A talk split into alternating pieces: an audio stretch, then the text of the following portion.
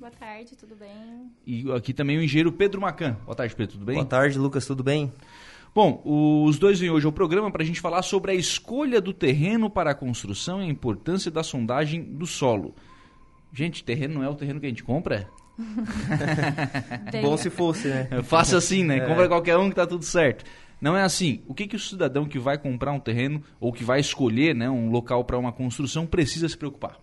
Eu gosto de falar sobre esse tema, sobre a escolha e sobre o que observar, porque muitas, muitas pessoas têm dúvidas e muitos nos procuram com um contrato para fazer o projeto. Uhum. Então, antes de falar sobre infraestrutura ou antes de falar sobre o solo, eu gosto de falar que, primeiramente, para para aprovar projeto, para averbar, para regularizar e para qualquer tipo de financiamento bancário, é necessário que o terreno seja escriturado. Porque hoje na nossa na região, a gente tem ainda alguns terrenos que é vendido em contrato.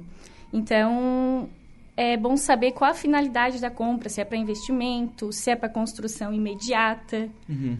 Porque se for para uma construção imediata, não dá para fazer essa compra em contrato, né? Já tem que estar tá com toda a documentação. Quer dizer, a primeira dica não tem nada nem a ver com engenharia, né? Nem a ver com engenharia, tem é a ver com do, documentação realmente, né? Isso. Exatamente. É que para saber, é bom saber na hora da compra que é necessário ir no cartório, tirar uma certidão de ônus para ver se tem hipoteca, se tem penhor, que, que, isso às vezes a gente nem sabe na hora da compra do terreno, né? Uhum. Ir na prefeitura, verificar se tem certidão de débito, se não tem nenhum, nenhum débito em cima daquele terreno, nenhuma dívida antes da compra, porque depois de de estar tá feito o negócio. Se tiver, por exemplo, um, um, débito, um penhor, uma ação judicial que aquele terreno esteja tenha sido dado em garantia, consegue fazer transferência? Não consegue fazer transferência também. Essa parte também não vai, vai dar erro lá na frente. Uhum.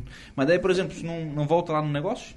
Dá, daria Corretor, voltar, corretor né? de é, imóveis não tinha isso. que ter, não, não falhou nesse, nesse é, não, processo? Às vezes a gente não compra do corretor, né? Uhum. É feito compra. Tem muita gente que compra diretamente com, com o proprietário e acaba não investigando essas documentações e acaba que no final do, do processo não consegue regularizar um imóvel ou legalizar os projetos junto à prefeitura, né? Os órgãos que SAMAI, prefeitura, os órgãos precisam que aprovar os projetos aprovar. Da, da, construção. Exatamente. É, hoje até mesmo a ligação de energia, né? É uhum. necessário que seja aprovado o projeto para poder fazer a ligação de energia. E ter, o, e ter a escritura para pedir a ligação também, né? Também. é que sim, para aprovar o projeto, né? Para aprovar o projeto é necessário a escritura. Então, tu tem que levar a, o alvará de construção para fazer a ligação, né? A escritura nem é necessária, mas o alvará de construção é necessário. Legal. Então, primeira dica, cartório. Vai lá, tira um espelho, né? O espelho é na prefeitura, o espelho né? na prefeitura. Isso, mas falei uma matrícula. Pra, falei para vocês que eu não sabia de nada, né? Então vamos lá. vamos lá, então vai na prefeitura, vai no, no cartório, enfim, tira todas as levanta as informações sobre o terreno. Isso aí. Primeira dica. E aí a gente passa agora sim para a parte de, de engenharia. Questão de terreno, altura, isso é importante? É importante verificar o solo, né? É, o solo é muito importante tu verificar. Hoje na nossa região, é, muita gente fazem a, a compra do, do, do, terreno e já querem construir de imediato e não fazem uma investigação do solo, que seria a sondagem. Eu costumo dizer que, que a sondagem ela gira em torno de 1%, 2% em alguns casos do valor total da obra. Ou seja, uma parcela mínima, muito pequena e que muita gente não faz porque acha caro. E na verdade, ô Lucas, essa a sondagem é o que vai te trazer a segurança da tua obra, né? através da sondagem a gente vai conseguir verificar as características do solo e a gente vai é, verificar a resistência do solo para aquela carga que ele vai ser submetida que normalmente é ou em, ou em fundação profunda, que seria as estacas, uhum. podendo ser uma hélice contínua ou uma pré-moldada, ou a, a, mais normal aqui na nossa região, que é as sapatas, né, para casas, né, e claro que para edifícios seria uma fundação profunda, mais robusta, né. Uhum. E então as pessoas, elas aqui na nossa região, elas têm que tirar da cabeça que sondagem é caro. A sondagem não é caro, a sondagem é um investimento da tua obra. Uhum. É, é uma, uma garantia, na verdade, né? É uma garantia. É a mesma coisa, eu costumo fazer uma, uma análise junto com o pessoal da medicina. Se tu vai num médico, um médico, muitas vezes tu vai ali e fala teu problema, ele já imagina o que possa ser, mas ele vai te pedir os exames. Ele não vai te dar nem um, um diagnóstico, sem os exames. E a sondagem do solo nada mais, nada menos que é um exame. Eu não posso fazer uma fundação eh, bem dimensionada e com as características ideais para aquela obra se não ter a resistência que aquele solo tem para para aquela residência, para aquela carga. Quer dizer, e vamos lá, a gente já, já viu obras aqui disso acontecer, né? De às vezes você botar um peso maior do que o terreno resistia, né? Exatamente. E aí ele começar a ceder, né? É, por que, por que, que a gente tem a. Na verdade, assim, é, a carga ela vem das lajes para as vigas e das vigas para os pilares, normalmente, né? Por que, que a gente é, faz a fundação uma sapata ou uma, uma estaca? É para dissipar essa tensão no solo. Porque tu pega um, um pilar, normalmente é um, é um elemento. é, não é um elemento robusto. E se tu botar uma carga pontual num solo, ele acaba afundando. Então tu faz uma sapata, alarga a base e tu distribui a tensão melhor para ela trabalhar. E, e eu tenho um levantamento aqui da, de patologia de fundações em que 35% das patologias que acontecem em obras são por causa da não investigação do solo. Então tu imagina, 35% é, erros de investigação, 20% de projeto, 35% de execução, o pessoal da obra que está executando errado, e 10% uma pós-obra. Então a gente pega a cada 100 casas que, der, que derem problema patológico, 35%, 35 casas são por, por, por não fazerem o, o levantamento da sondagem. Uhum. E se vocês estão no mercado de trabalho, né, conversando com as pessoas que constroem e tal, é, o pessoal, obviamente, não tem conhecimento desse tipo de, de pesquisa, né? Mas o pessoal não, não sai botando a culpa em qualquer coisa que vê, não? Ah, isso aí foi o pedreiro, rachou porque o pedreiro não, não fez a massa no 4x1, 5x1, rachou porque o argamassa não estava certo, não sei porquê. Eles não saem botando a culpa em qualquer coisa. Na verdade, ele bota a culpa primeiro no No engenheiro. engenheiro, certo, certo. É, tem que ver também né, na parte da investigação do solo o custo, né?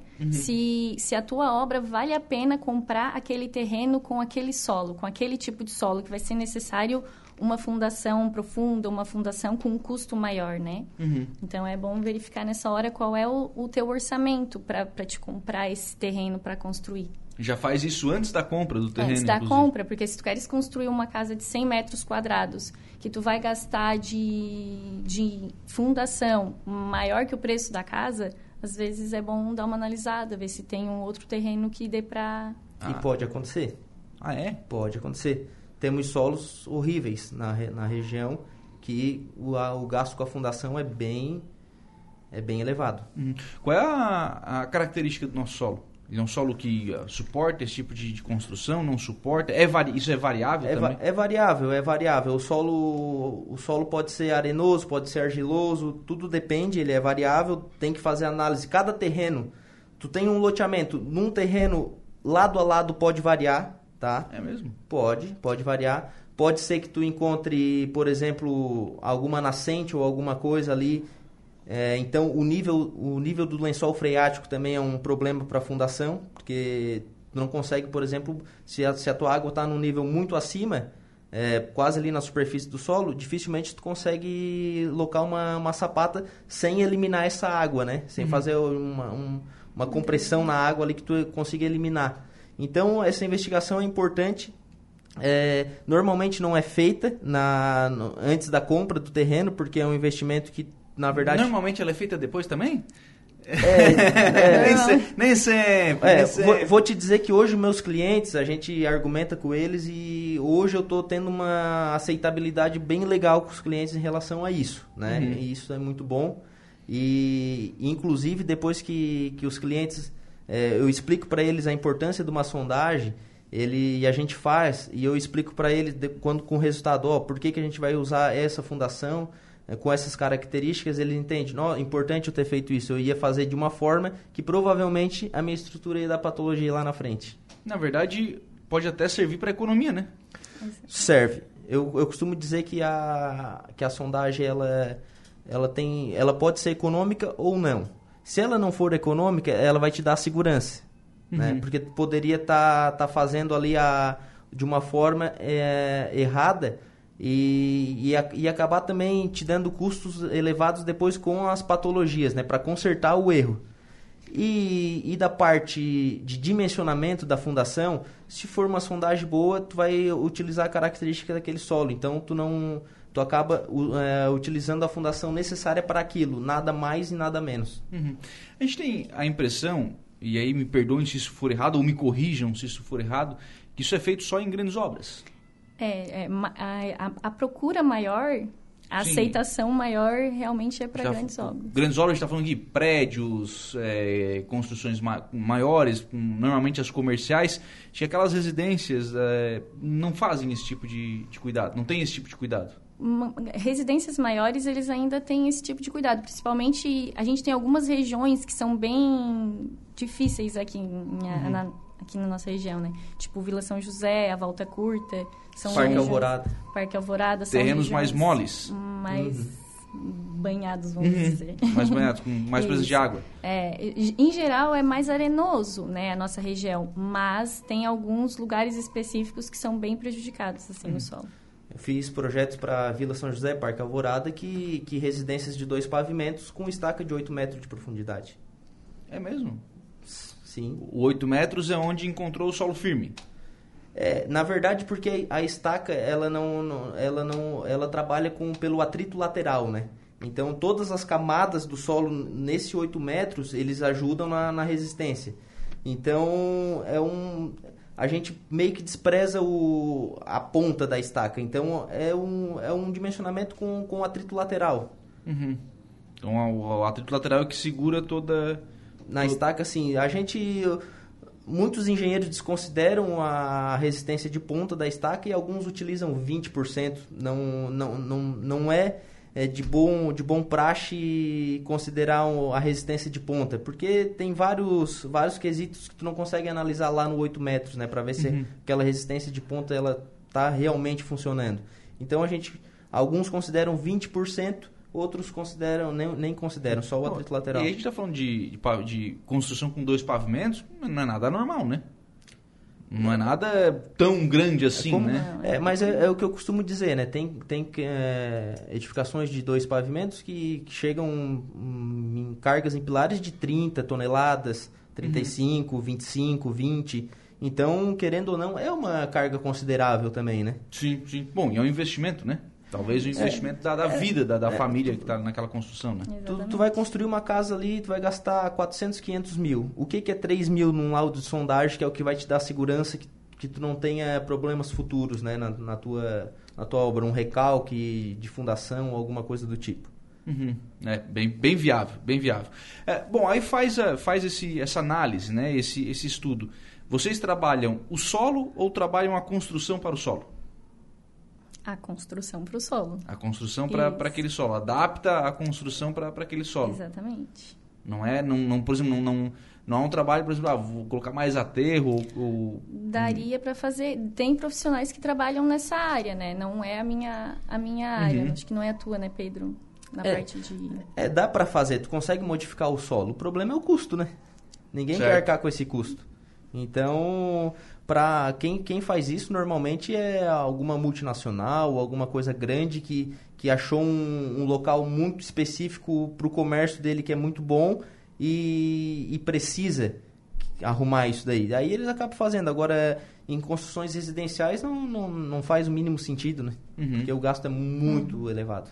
Uhum. Aí faz a fundação para aquele solo adequado. Faz, é, faz a, faz a análise do solo e provavelmente vai ou com estaca ou com, ou com sapata vai conseguir resolver. Sim.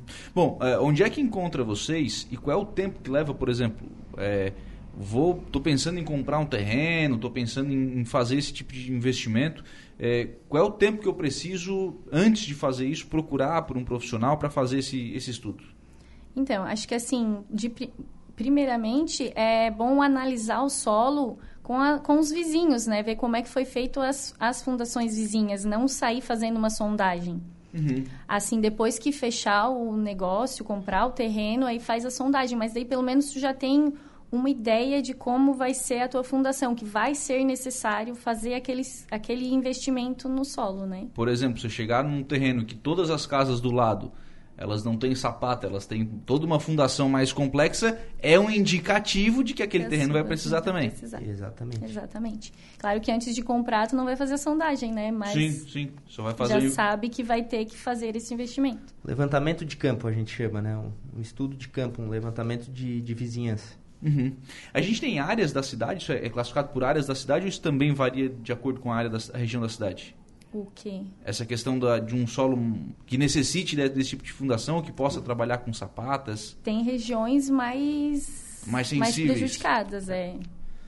Tem, tem obras na, ali na Vila São José, numa mesma rua, que foram utilizados três tipos de fundações diferentes: sapatas, é, estacas e radier. Radier nada mais é que uma, um lajão de, de cerca de 30 a 40 centímetros do solo que pega toda a área da casa.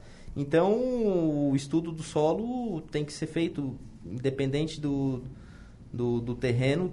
Vai construir, faça o estudo do solo, porque é uma garantia da, de uma boa execução da tua obra, né? Uhum. Como é que faz para encontrar vocês? Então, eu tenho um escritório aqui na Avenida Padre Antônio Luiz Dias, sala 345, sala 4. Legal. O E eu, e eu tô com o escritório ali em frente ao Abimar, Macan Engenharia, é, número 800. Tudo bem. Obrigado, viu, o Rafaela Silvério, pela participação no programa. Um abraço. Eu que agradeço, Lucas. Obrigada.